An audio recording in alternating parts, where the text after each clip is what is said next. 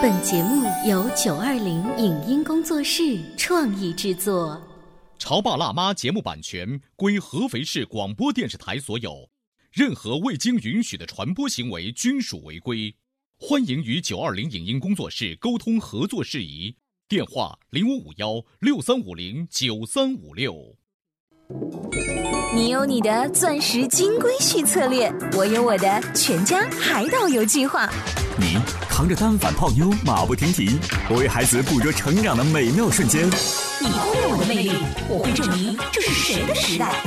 你否定我的生活态度，我决定我的人生蓝图。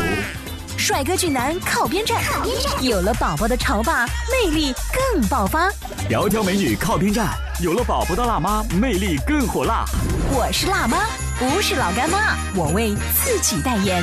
我是潮爸，不是太阳能浴霸，我为自己代言。潮爸辣妈。本节目嘉宾观点不代表本台立场，特此声明。朋友圈有三宝：点赞、代购、晒孩子。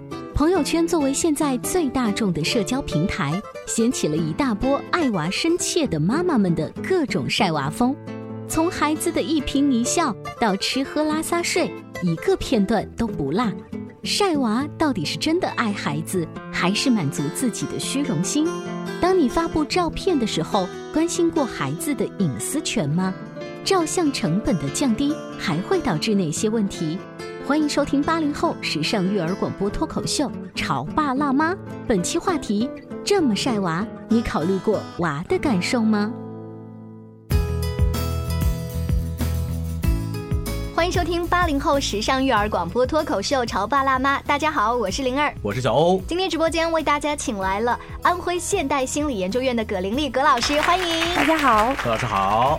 大数据时代，社交网络在我们日常生活跟人际交往当中非常作用。嗯，有很多爸爸妈妈就喜欢借着这个 Facebook 也好，微信也好，微博也好。还有你少说一个，还有一个叫 Instagram。Instagram 呢，在内地有这么火吗？现在？哎呀，火死了！现在啊，你知道吗？就越是这些大家不用的，有些偶尔的一些一下，呃，年轻用起来的话，会觉得哇，这是一件很高大上、时尚的事情。好吧，那我们在上面到底秀什么？嗯，没有结婚的话，大概就秀秀大长腿。那有了孩子不一样啊，就是晒娃。嗯，我身边有一个闺蜜，她在没有孩子之前，她很鄙视我们在朋友圈里发这些东西，说你们有没有考虑过孩子的感受啊？这在暴露他们的隐私，知道吗？等到她有了孩子之后，她晒的比我们还勤。就是她这样的晒娃，会不会就如她一开始说的，我们有没有考虑过孩子的感受啊？嗯。我们往往是把孩子无意识就会当成一个私有的物品，就是我们需要跟他解释吗？嗯嗯，需要去考虑他吗？特别那么小小的一个小肉球，他连说话都不会说，我跟他说也听不懂啊。哦，我会冠冕堂皇的说，宝宝，妈妈是为了记录你快乐成长的瞬间。是啊，这是非常好的一个理由。哎，可是我手上呢却有一个调查报告，这是来自美国这一个呃密西根大学的研究者们，他们跨越了四十个州，两百多个家。家庭，他们发现十到十七岁的孩子真的非常建议家长在网络上分享他们的生活，家长呢反倒不怎么担心，而且他们做了一个统计，是伴随着 Facebook 成长的第一批婴儿，从二零零四年开始长到了十几岁，伴随着刚才小欧说到的 Instagram 成长的潮童们，二零一零年开始也不再是小屁孩了，嗯，那这些家庭就逐渐开始思考这个问题。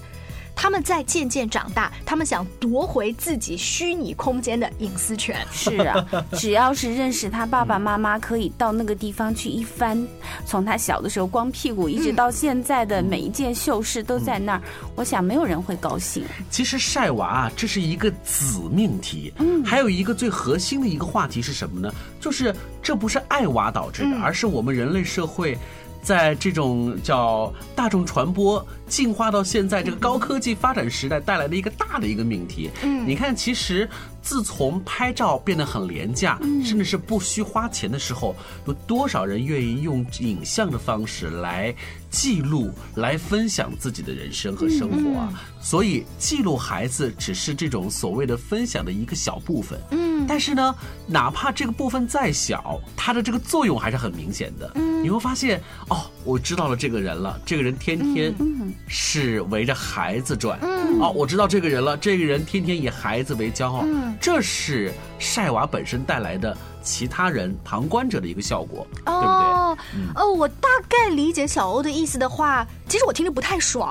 就是我们女人生活是很多元化的，我只是偶尔发一发孩子的照片，却被哦你认为说我只是围着孩子转你这。个偶尔可是以小时计算的哦，嗯你是一个小时发一次，还是一天发一次呢？所以在朋友圈里面，就是男人大概是很烦，就是女性朋友当中动不动晒娃。曾经有一个我的男性朋友说，又到周末了，全是晒娃的。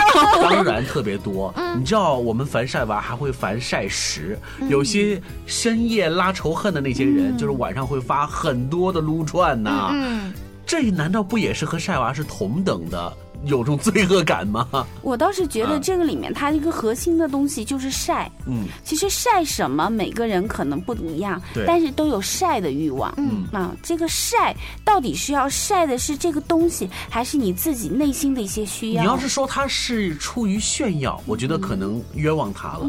他是内心深处是有一种渴求被认同和渴求能分享，被关注，对被关注这几个因素叠加在一起，就导致了“晒”这个字本身。哎，尤其是晒完了之后，你说的渴求有一个交流在后面啊。如果说你晒的是今天孩子在学奥数，你会发现底下的留言说、啊，你们家孩子也在那儿学啊，学的怎么样了？你看这个交流就展开了。有一些就说你们家孩子怎么这么早就学奥数啊？不好不好。那他就说我告诉你为什么好，对不对？他的这个交流的背后在，他觉得是有自信的，嗯，他才会有话语权，想来跟你说。是，这个里面也有一个非常有意思的现象，就是我们的交往沟通越来越从现实面对面的形式，转变成一种虚拟空间的沟通。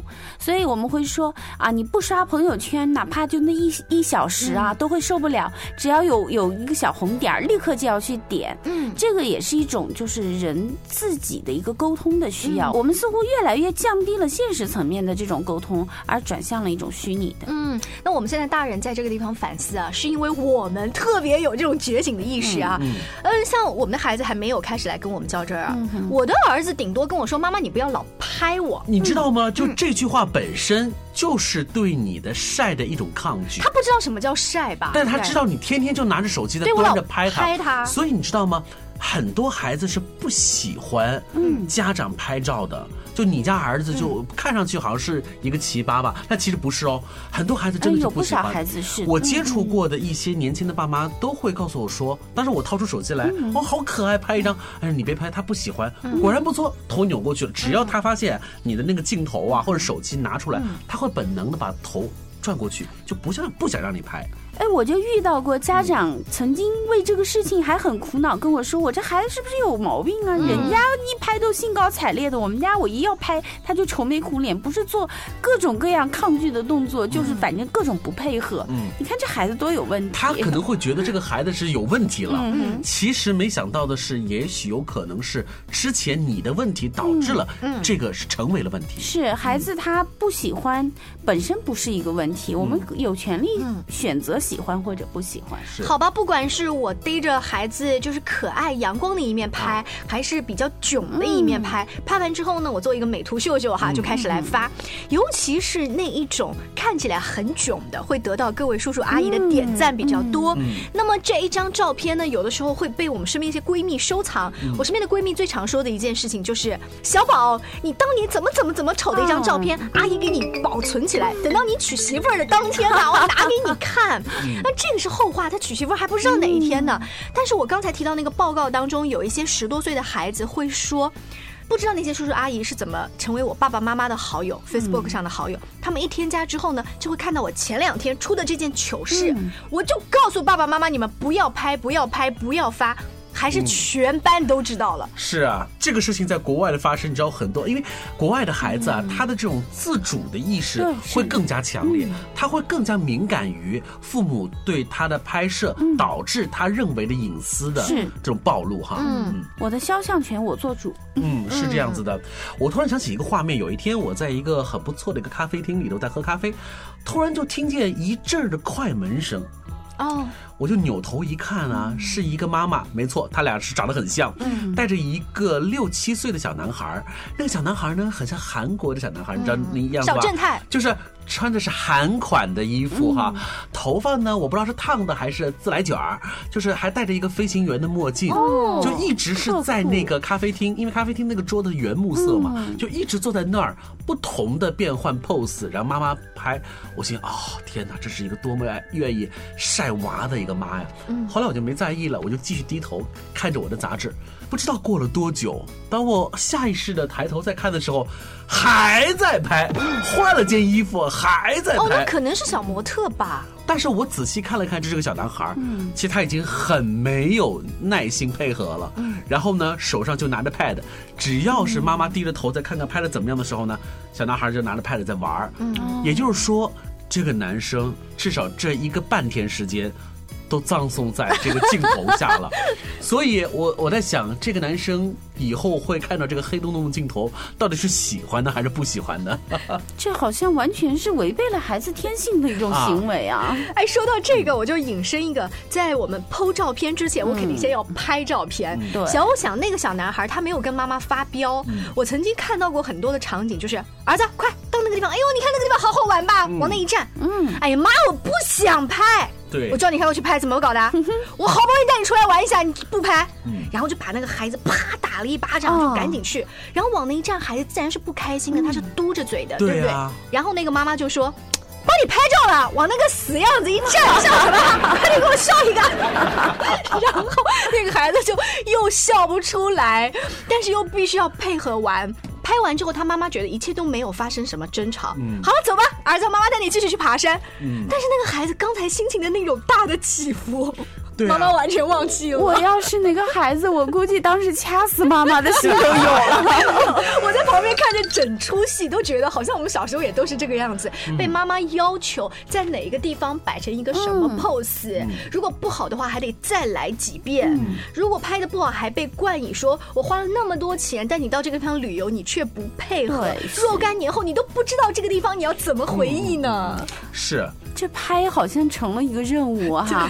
本身我们是记录孩子的一些精彩的瞬间，然后把它珍藏起来，然后现在反过来了，变成了为了拍而拍，孩子自己想玩的东西反而不能玩了。我这真的就是一个技术革命带来的一个新的状况。为什么呢？因为现在你知道，刚才就说了，这个照相的成本是越来越低，几乎就是不要成本。当不要成本的时候，就会导致什么情况出现呢？不珍惜，哎，一个是不珍惜，再一个是拍照过程的冗长，嗯，你的这个兴致、兴趣全部葬送在了说这浪费表情当中了。其实我们回想一下，我们小时候拍照是很开心的一件事情的，好激动，拍照是一个很激动、很开心的事情。这好像很久远了，对不对？对，稍微进段广告回来之后呢，咱们再一起来聊一聊，这么帅娃，考虑过娃的感受吗？您正在收听到的是故事广播《潮爸辣妈》。《潮爸辣妈》播出时间：FM 九八点八，合肥故事广播，周一至周五每天十四点首播，二十一点重播。网络收听，请下载荔枝 FM、蜻蜓 FM、阿基米德、喜马拉雅、中国广播以及苹果 Podcasts，搜索“潮爸辣妈”订阅收听。微信公众号请搜索“潮爸辣妈俱乐部”，参与节目互动哦。潮爸到，辣妈，准爸到，育儿专家请。中国内地首档八零后时尚育儿广播脱口秀，陪你一起吐槽养育熊孩子的酸甜苦辣，陪你一起追忆自己曾经的小世界。潮爸辣妈。本节目嘉宾观点不代表本台立场，特此声明。朋友圈有三宝：点赞、代购、晒孩子。朋友圈作为现在最大众的社交平台，掀起了一大波爱娃深切的妈妈们的各种晒娃风。从孩子的一颦一笑到吃喝拉撒睡，一个片段都不落。晒娃到底是真的爱孩子，还是满足自己的虚荣心？当你发布照片的时候，关心过孩子的隐私权吗？照相成本的降低还会导致哪些问题？欢迎收听八零后时尚育儿广播脱口秀《潮爸辣妈》。本期话题：这么晒娃，你考虑过娃的感受吗？稍微休息一下，欢迎各位回来。你们收听的是《潮爸辣妈》，今天小欧跟灵儿为大家请来了葛老师，我们一起来聊一聊孩子们对于父母用数码产品记录并传播自己小时候的生活，他们可能会做什么样的感想？现在啊，重点是放在传播领域。嗯，过去啊，重点是放在拍摄。嗯，以前照相机很贵，基本上是你借我，我借你，他借他。所以我每年过生日是我最开心的时候，因为爸爸答应过我说，只要是每年过生日都会给我拍照。那时候会花不菲的钱去买三十六张的彩色胶卷基。本上是一个仪式性的。对你甭管那是进口的胶卷还是国产的胶卷，总而言之，胶卷是很贵的，三十六张，而且你知道吗？要卡扣卡紧，因为我爸告诉我说，你把那个卷啊卷紧了之后，你可以照拍一张三十七张、三十八张都有可能。对你还有印象对不对？这个技术很重要这。技术很重要，所以呢，那天早晨，爸爸妈妈把我们穿好衣服，特别干净的小白鞋哈，我们一块儿去逍遥津，或者去哪个公园去玩儿然后呢，就摆各种各样的 pose，我很开心啊，真的是很开心，你觉得那一天就专门为了拍照，而不是像一个普通的游公园？就是那是一个仪式感很强的一件事情，是标志着我又长大一岁的一个记录。而且拍照之前。爸爸是首先要拿自己的手去比划一下，啊那里的取景怎么样，好你才过去去照。那一下摁下去啊，那是很慎重的一件事情。嗯，所以说刚才说的那是二三十年前的事儿，看是现在呢。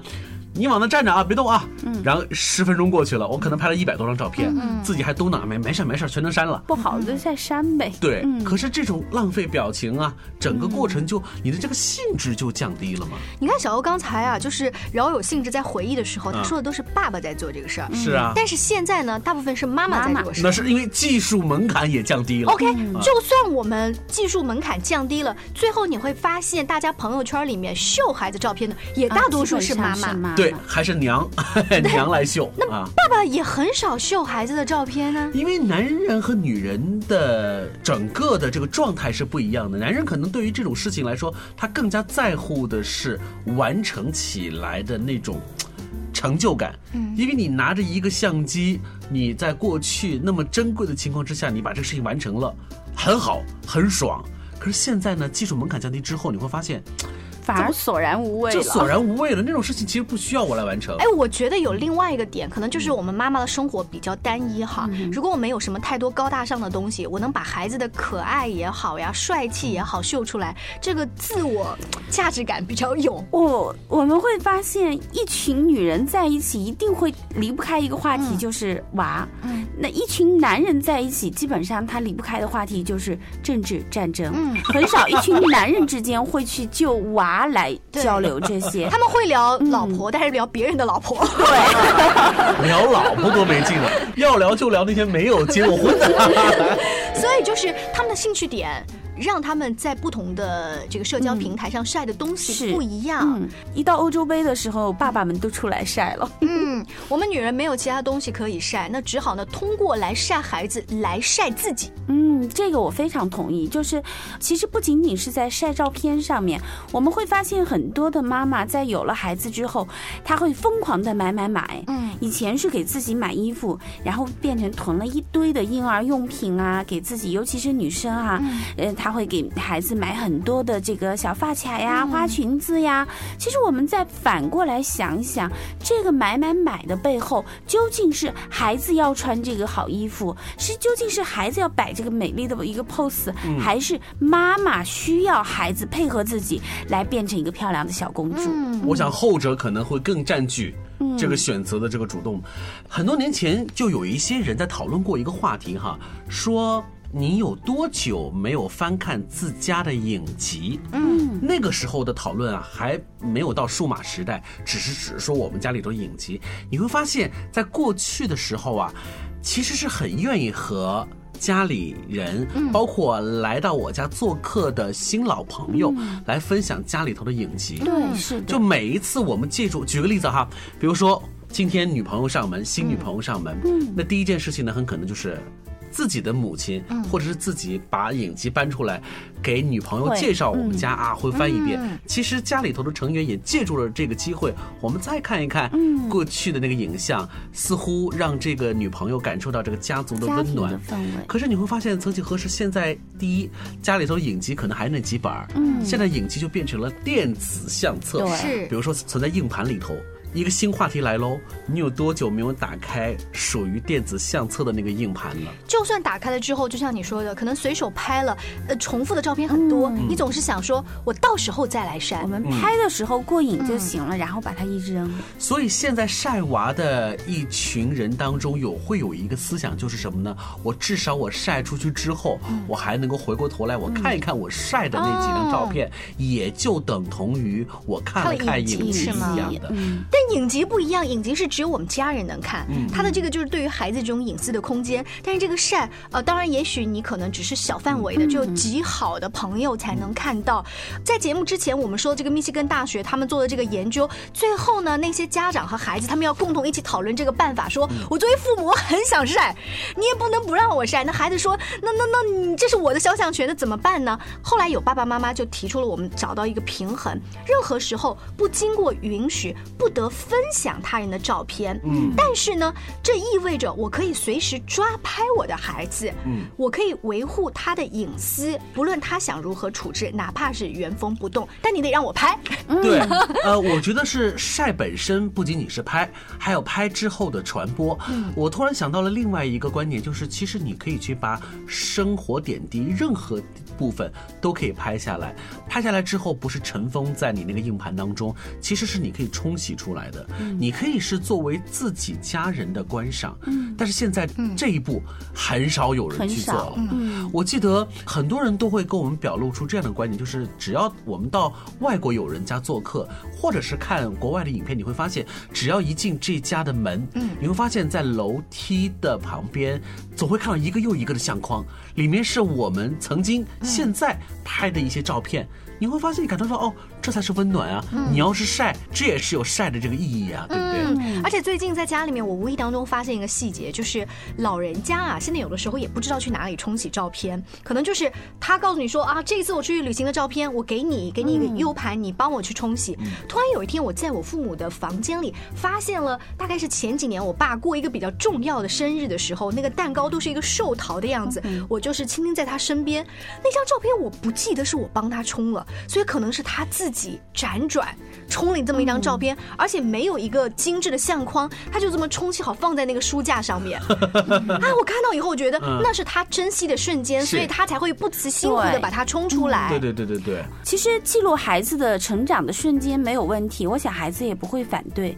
但是如果你侵犯了他的这种自主权利，而不经过他的同意，要他去摆 pose，打断他的正常的生活，然后又在不经孩子认可的时候，把它呈现给他甚至完全不认识的陌生人，我想每个人都会不舒服的。嗯，我曾经在家里头装修的时候就做过一个设计的理念，一直保留到现在，就是我们家客厅的一面是相片墙，嗯上面大概有十七八个相框。嗯我曾经就有一个想法，就是我会定期的会冲洗一些照片，更换在那个相片墙上面。这样的话，家里头成员会看见这个瞬间。最近一次展现的，是我们全家去。三亚旅游，然后呢拍的这个家人的这个合影。以后有了孩子之后，我会和孩子商量，比如宝贝，总共有十八个相框，嗯你选择，我们一起来选择哪十八张相片放在这上面好不好？我想孩子不会反对，不会反对甚至是很开心的会加。而且当家里头有来客的时候，孩子也许会特别主动的会把你拉到那个相片墙去，给你指着看，你看这是在哪年哪月拍的照片，嗯，他会有自主感。这也就是一次很棒的一个亲子互动。嗯，我们大部分呢喜欢抓拍孩子在公园里啊，或者吃东西啊，一些可爱的模样。我前两天受一个朋友的这个启发，他是在国外的小朋友上幼儿园，每一年有一个叫 Picture Day，、那么就是一张一寸的那个证件照。但你会发现，孩子刚刚入幼儿园的时候，他还气鼓鼓的在生气呢，摄影师就嗨 Monica，他就哼那个样子。到今年呢，他已经很开心的融入了这个幼儿园。高高兴兴的一张，那可能到明年就是一张证件照。十八年后，你看看他这个变化会是怎样的，很简单啊，是不是？所以说我们在家里面同一个地方，哪怕同一个 pose，、这个中央电视台有一年春晚时间都去哪了？嗯。背后的那个大投影都是这个角度就是角度，父女的合影嘛。嗯。其实今天我们聊的是晒娃，更多的呢，很多人是反感是每天被霸屏、被刷屏那种晒，在很多人心目当中是一个没有太多含义的晒。嗯。其实我想说，我把这个“晒”这个字啊，换一个角度来理解，嗯，就是让我们家族成员内自己来流动起来的善流。动起来的晒，我们一这是一种起来爱的流动，对吧？嗯，非常感谢大家支持我们的潮爸辣妈。你今年到年底的晒娃计划，可不可以把硬盘的照片给它冲洗出来，做一个家庭内部的流动呢？期待着你的作品，下期见，拜拜，拜拜。以上节目由九二零影音工作室创意制作，感谢您的收听。